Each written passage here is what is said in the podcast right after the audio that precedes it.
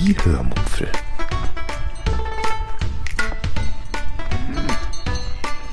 Aus dem Tagebuch einer Allgäuerin.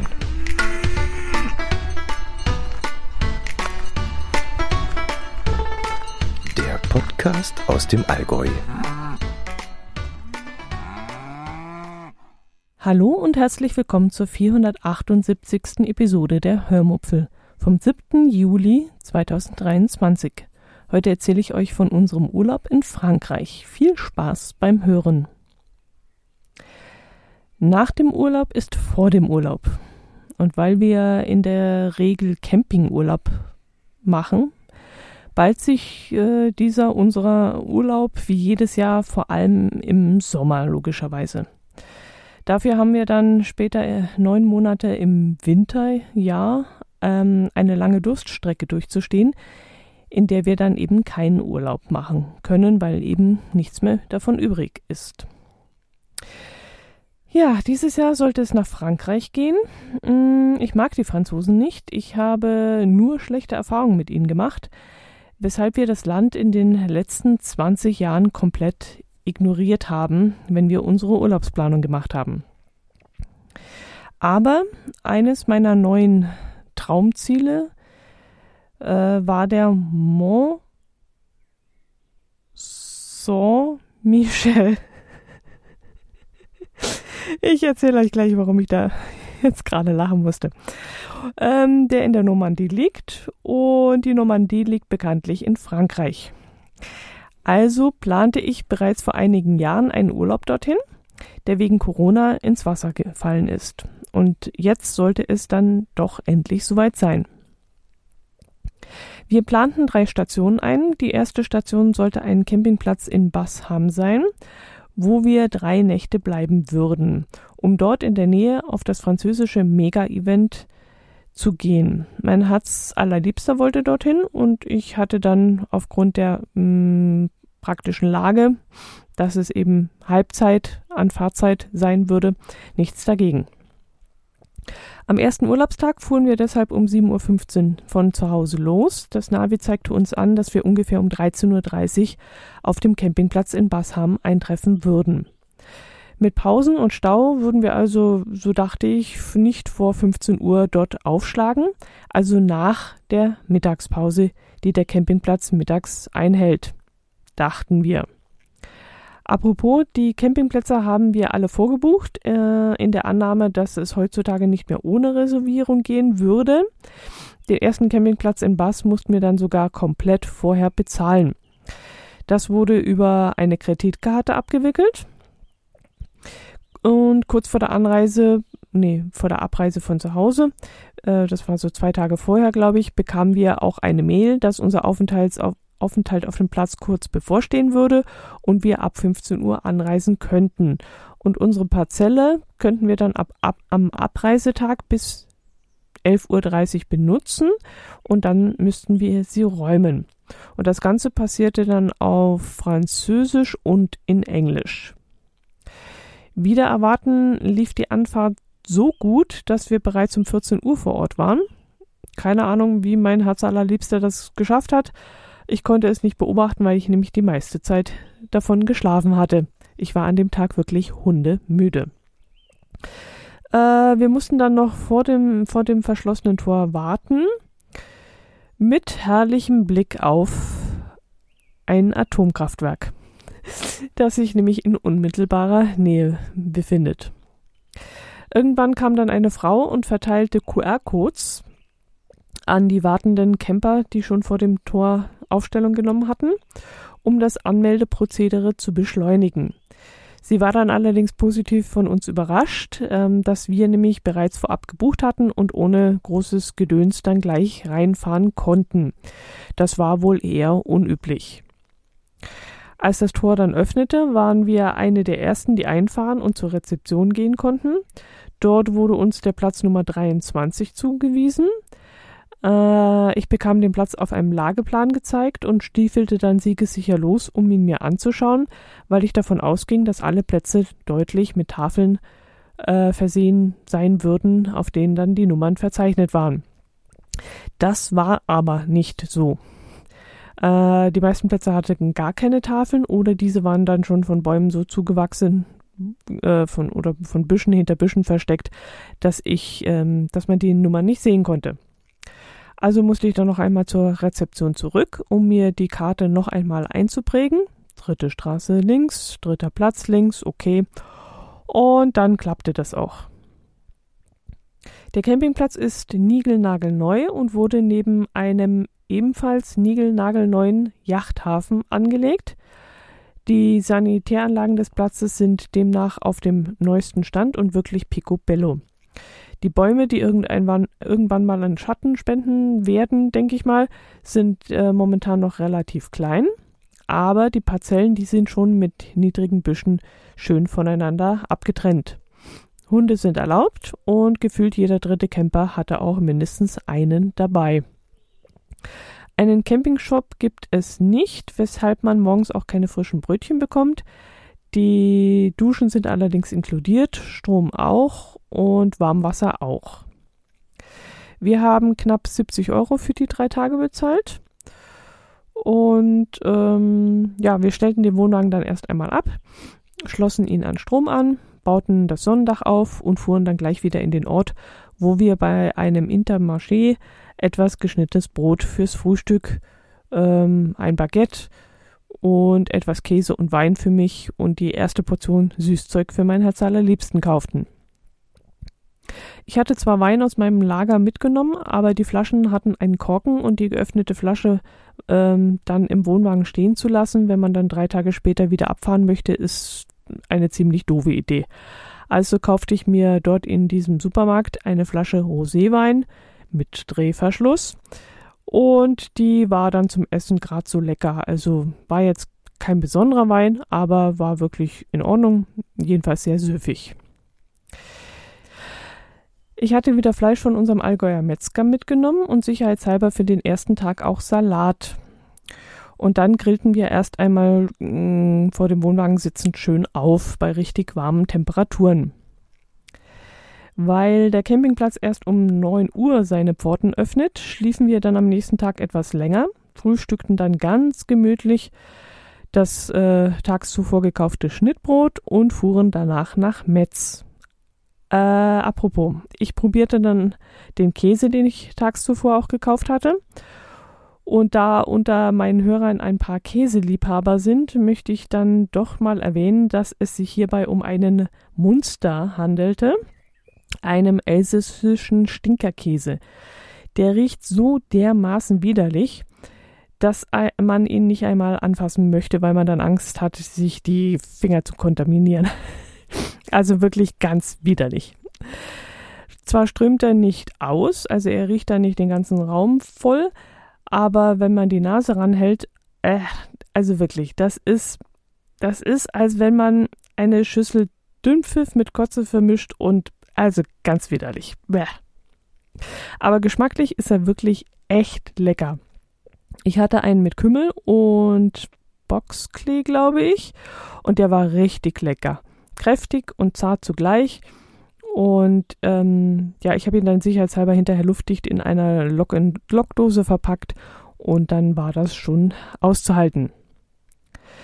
Gut, äh, war ich schon auf dem Weg nach Metz? Ja, genau. Wir fuhren dann circa 30 Minuten nach Metz. Metz ist eine Stadt in der Region Grand Est. Mein Herz allerliebster meinte erst, äh, wir seien im Elsass, aber das Elsass scheint wiederum eine eigene Region in der Region Grand Est zu sein. Äh, ich weiß es nicht. Ich habe keine Ahnung davon. Ist auch egal. Jedenfalls gibt es hier auch diesen Munsterkäse in jedem Käseladen. Und äh, ja, Metz gibt's halt. In Metz suchten wir einen Parkplatz raus, der verdammt günstig klang. Ähm, er lag nur ca. 600 bis 800 Meter vom Zentrum entfernt und kostete 2 Euro für den halben Tag und 4 Euro für den ganzen Tag. Da wir ja, wie gesagt, spät aufgebrochen waren, kamen wir erst gegen 11.30 Uhr dort, glaube ich, an. Mm, ich kämpfte dann erst einmal mit der Parkuhr, die sich mit mir auf Französisch unterhalten wollte. Da ich aber Je ne parle pas français, also überhaupt kein Wort Französisch spreche, versuchte ich mich dann irgendwie da durchzuhangeln. durch die Gebrauchsanweisung, die da aufgedruckt war und eben nicht in Englisch angezeigt wurde. Um, glücklicherweise kam dann aber ein holländisches Paar, das wohl besser Französisch sprach als ich und deshalb auch verstand, dass man da eine Nummer eingeben müsse. Da die Parkflächen aber keine Nummerierung hatten, kamen die beiden dann auf die Idee, ihre Autonummer in die Parkuhr einzugeben und das gab dann auch irgendwie Sinn. Ich folgte ihren Vorgaben dann, tippte dann auch unsere Autonummer in das Gerät ein, schob dann zwei Euro hinterher und wunderte mich dann erst einmal, dass ich nun wohl doch bis abends dort verweilen durfte. Und das, obwohl wir gerade um 11.30 Uhr angekommen waren und die Zeit irgendwie ab 14 Uhr lief, aber bis 19 Uhr und ich habe keine Ahnung, wie das da abging. Jedenfalls war ich froh, wirklich bis abends um 19 Uhr oder noch länger für zwei Euro dort halten, äh, stehen bleiben zu dürfen. Also da kann man wirklich nicht meckern. Überhaupt hatte ich den Eindruck, als würde Frankreich finanziell nicht mehr so wehtun wie, wie, wie vor 25 Jahren, als ich das letzte Mal hier war. Kann es sein, dass es ja, dass wir uns, wir Deutschen uns preislich inzwischen sehr an Frankreich angenähert haben? Ich weiß es nicht. Die Frage geht jetzt mal an diverse Frankreich-Versteher unter meinen Hörern. Vielleicht wisst ihr das besser. Wie gesagt, bei mir ist es ewig lange her, dass ich mal hier war. Ich weiß gar nicht, ob es überhaupt noch D-Mark-Preise waren. Wir waren zwischendrin mal in Monaco, aber es zählt ja auch nicht wirklich. Ich habe keine Ahnung. Also ist es jedenfalls bei mir schon ewig her und damals kam es uns sehr, sehr teuer vor. Aber inzwischen muss ich sagen, ist das gar nicht mehr so wild. Also die Schweiz, die scheint das neue Frankreich irgendwie zu sein, habe ich das Gefühl.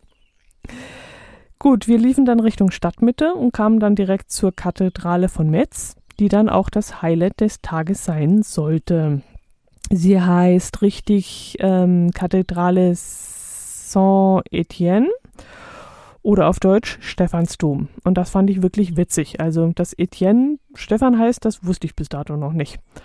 Mm, ich hatte mal einen Kollegen, der hieß Etienne. Mm, hätte ich gewusst, dass das eigentlich nur Stefan heißt, dann wäre ich wahrscheinlich nicht so tief beeindruckt gewesen. er hat jedenfalls immer sehr viel Wert auf seinen Vornamen gelegt. Ja, äh, jedenfalls wurde die Kathedrale in Metz in den Jahren 1220 bis 1520 erbaut und gilt als eines der schönsten und größten gotischen Kirchengebäude in Frankreich. Die Fläche ihrer Glasmalereien ist mit etwa 6500 Quadratmetern die größte in einer französischen Kathedrale, weshalb sie dann auch die Laterne des lieben Gottes genannt wird. Aber die Fenster waren eigentlich nicht das, was mich am meisten beeindruckt hat, sondern eher dieser hoch aufragende und so spitz zulaufende Innenraum.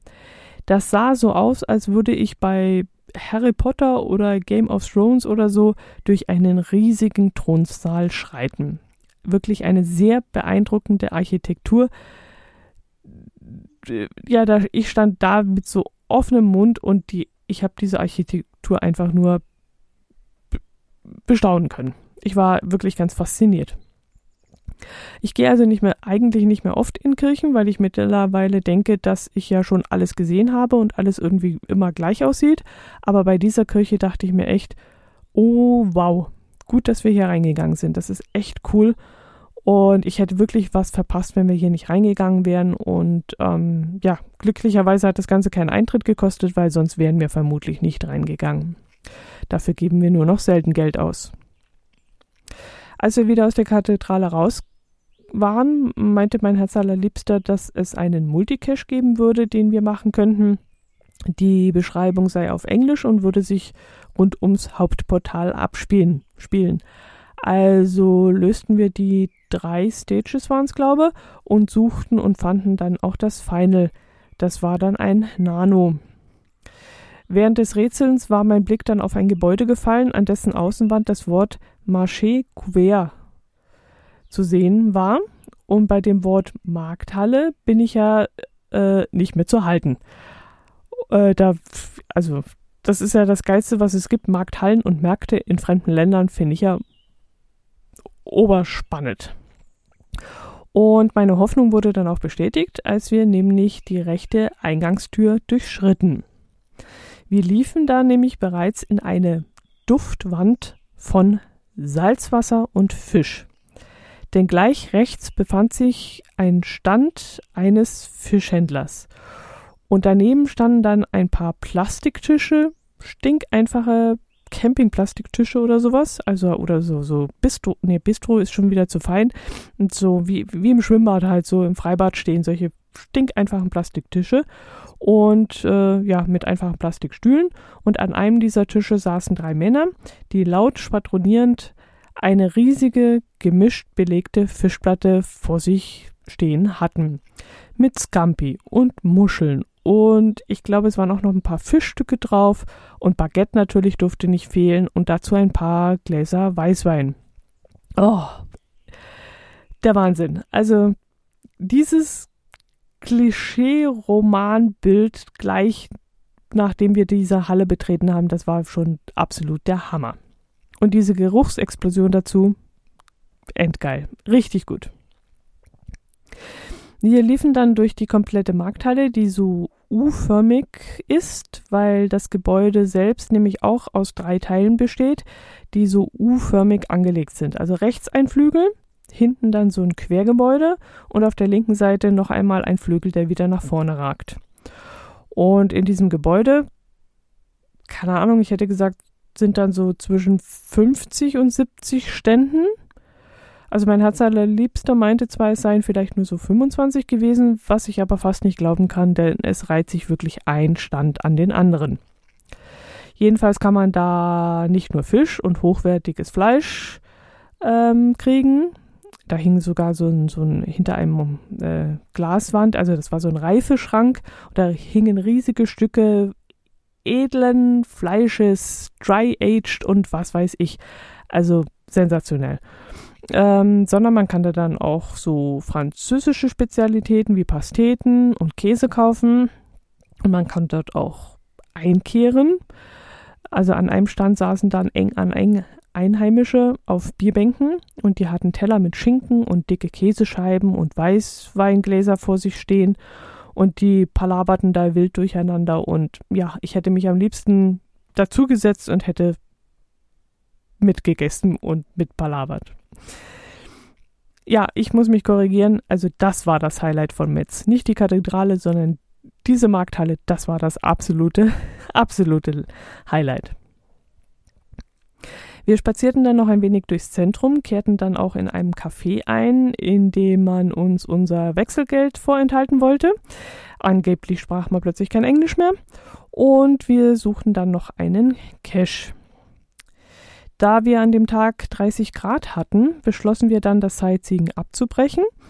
Eigentlich hatte ich mir noch eine alte Bunkeranlage zur Besichtigung notiert, aber ich hatte für sowas bei diesen Temperaturen einfach keine Lust mehr. Also fuhren wir stattdessen noch in einen Carrefour-Supermarkt, der aber so enttäuschend war, dass wir lieber Richtung Campingplatz zurückfuhren und dort noch einmal in der Nähe bei Intermarché ein paar Lebensmittel einkauften. Ich wollte abends äh, nicht grillen, sondern mal etwas Fleischloses zubereiten. Und da unser Grill auch eine Wokschüssel besitzt, wollte ich darin ein Curry machen. Dazu besorgte ich mir noch etwas frisches Gemüse wie Zucchini und Karotten und ja, dann wurde abends mit äh, Zwiebel, Karotten, Zucchini, Paprika, Kartoffeln hatte ich noch übrig von zu Hause und einer Dose Kichererbsen ein leckeres Curry mit äh, Gewürzen aus dem Ankerkraut Adventskalender gekocht. Das war dann auch wirklich sehr, sehr lecker und weil das französische Baguette hier auch nicht fehlen darf, wurde damit dann auch noch der Rest der Soße aufgedippt. Und das war wirklich, da läuft mir jetzt wieder das Wasser im Mund zusammen, richtig lecker. Abends unterhielten wir uns dann noch auf dem Campingplatz mit ein paar Geocachern über das bevorstehende Event, denn, Achtung, jetzt kommt Geocaching-Content. Das war ja unser eigentliches Ziel in Grand Est gewesen. Das Mega-Event, das inzwischen schon zum fünften Mal, glaube ich, an der Maginot-Linie stattfinden gefunden hat. Als Highlight wurde dann auch eine Bunkerführung angeboten, für die mein Herz allerliebster zwar ein Ticket bekommen hatte, aber leider nur für die französischsprachige Version der Führung. Ihm war das dann erstmal egal, weil ihn vor allem die Location interessierte. Äh, ich fand eine französischsprachige Führung völlig sinnlos, weil wenn ich nichts verstehe, dann ja, ergibt für mich keinen Sinn, weshalb ich daran nicht teilnahm. Äh, ja, aber ich greife schon vorne weg. Ich galoppiere davon. Ähm, fangen wir von vorne an. Wir kamen relativ früh an der Event-Location an und mein Herz allerliebster holte sich seine bestellte Coin ab. Ähm, danach standen wir aber schon ziemlich dumm rum, denn es gab nicht wirklich viel zu sehen und zu entdecken.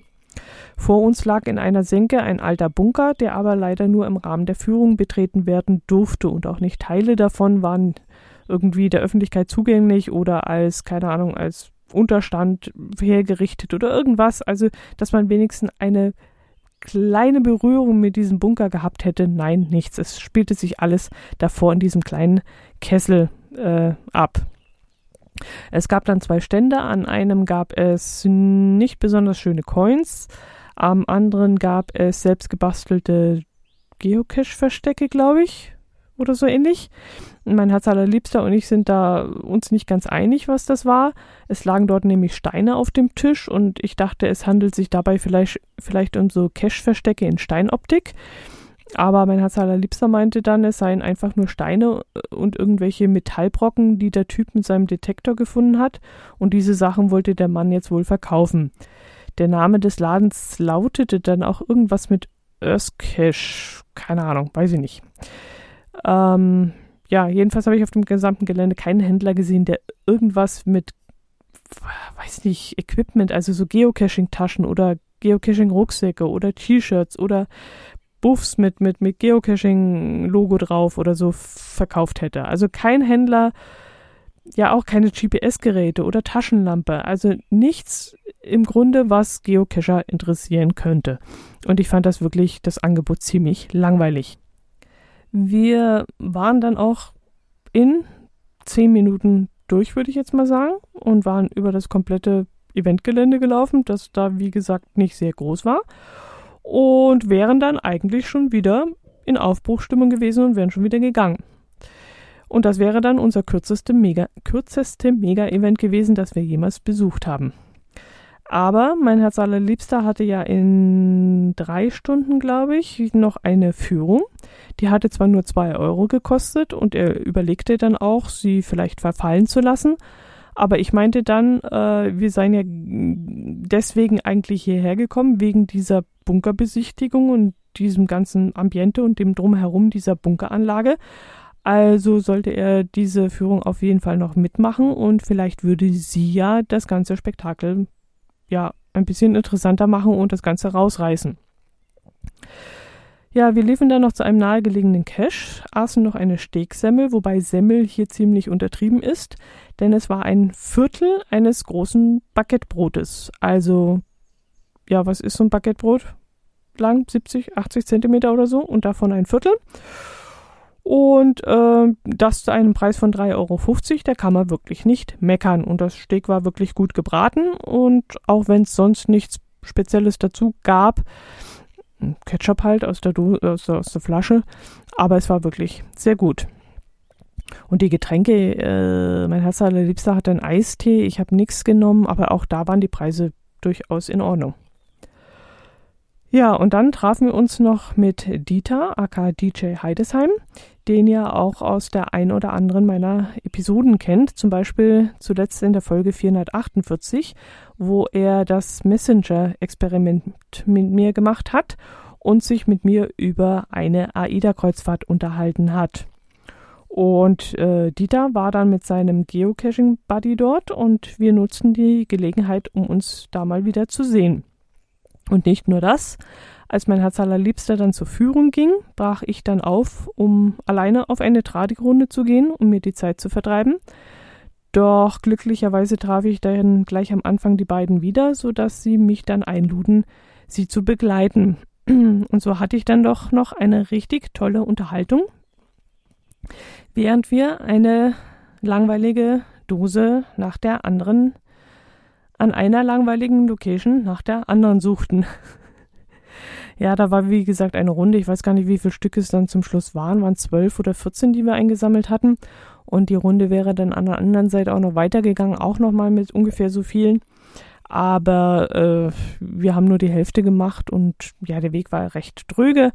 Aber wir hatten ja gefühlt 1000 interessante Themen zu besprechen, über die wir uns, wie gesagt, unterhalten konnten. Und da war das richtig gut. Da es an dem Tag sehr heiß war, 31 Grad, äh, wurde ich von Dieters Geocaching Buddy dann noch zu einem herrlichen, kalten Astra eingeladen. Bei dieser Hitze tat das dann auch wirklich gut nach der Runde. Ich mag ja eigentlich gar kein Bier, aber dieses Astra, das ist ja wirklich so dermaßen harmlos, dass sogar ich es getrunken habe. Also wir halten fest, Astra ist eigentlich gar kein Bier. Grüße gehen raus an alle Astra-Trinker und Liebhaber. Aber das ist ja fast ein Malzbier, also das ist ja wirklich Pillepalle. So, das war's von diesem recht enttäuschenden Event. Äh, ja, ganz im Ernst. Wenn wir Dieter und seinen Kumpel da nicht getroffen hätten und ich nicht mit ihnen auf diese Cash-Runde gegangen wäre, es wäre wirklich ein verlorener Tag gewesen. So ein fades Event habe ich echt noch nicht erlebt ich habe immer wieder versucht, mich da reinzudenken und zu denken, ah, kann das sein, weil es halt Französisch ist, man nur die Hälfte versteht. Da waren auch so Spiele aufgebaut, die konnte man auch nur machen, wenn man Französisch konnte, denn sie waren weder in Englisch noch in Deutsch. Ich erwarte Deutsch ja nicht, aber wenigstens in Englisch. Aber sie waren halt nur in Französisch. Und dann denkst du dir auch, naja, vielleicht, hm, wäre es dann interessanter. Aber nein, auch dann nicht. Es war wirklich, ich weiß auch nicht. Das war für mich persönlich ein Satz mit X. Gut, Geocaching Ende. Als wir dann wieder zum Campingplatz zurückkamen, mussten wir uns durch mehrere Straßensperren kämpfen und das mit unserem nicht vorhandenen Französisch. Denn an diesem Abend fand an dem neu errichteten Hafen, an dem unser Campingplatz lag, ein Fest statt. Es waren dort ein paar recht langweilige Verkaufsstände aufgebaut, aber unter anderem trotzdem noch ein großes Festzelt und ein Zelt, in dem es Spießbraten, Steaks, Würste, Kuchen und Crepe zu, äh, gab. Ähm, aber von dem erzähle ich euch heute nichts mehr, denn ich, wenn ich gerade auf die Uhr gucke, sehe ich, diese Episode ist auch schon länglich genug geworden. Und wer hier ein bisschen belangloses Gestottere mit Atmo hören möchte, der möge die natürlich kostenlose Bonus-Audiodatei auf meinem Blog unter www.die-hörmupfel.de anhören. Mm, ich habe nämlich auf dem Campingplatz sitzend etwas aufgenommen und das werde ich euch in den Shownotes mit einstellen unter dieser Folge. Gut. Ähm, das soll es gewesen sein. Ich hoffe, ihr hattet Spaß dran an der ersten Episode unseres Frankreich-Urlaubs. In der nächsten Episode wird es dann weitergehen. Und ich wünsche euch, euch ein schönes Wochenende, eine schöne Woche, einen schönen Sommer. Genießt die wunderschöne warme Zeit. Und äh, ich würde mich über Kommentare freuen. Macht es gut. Servus.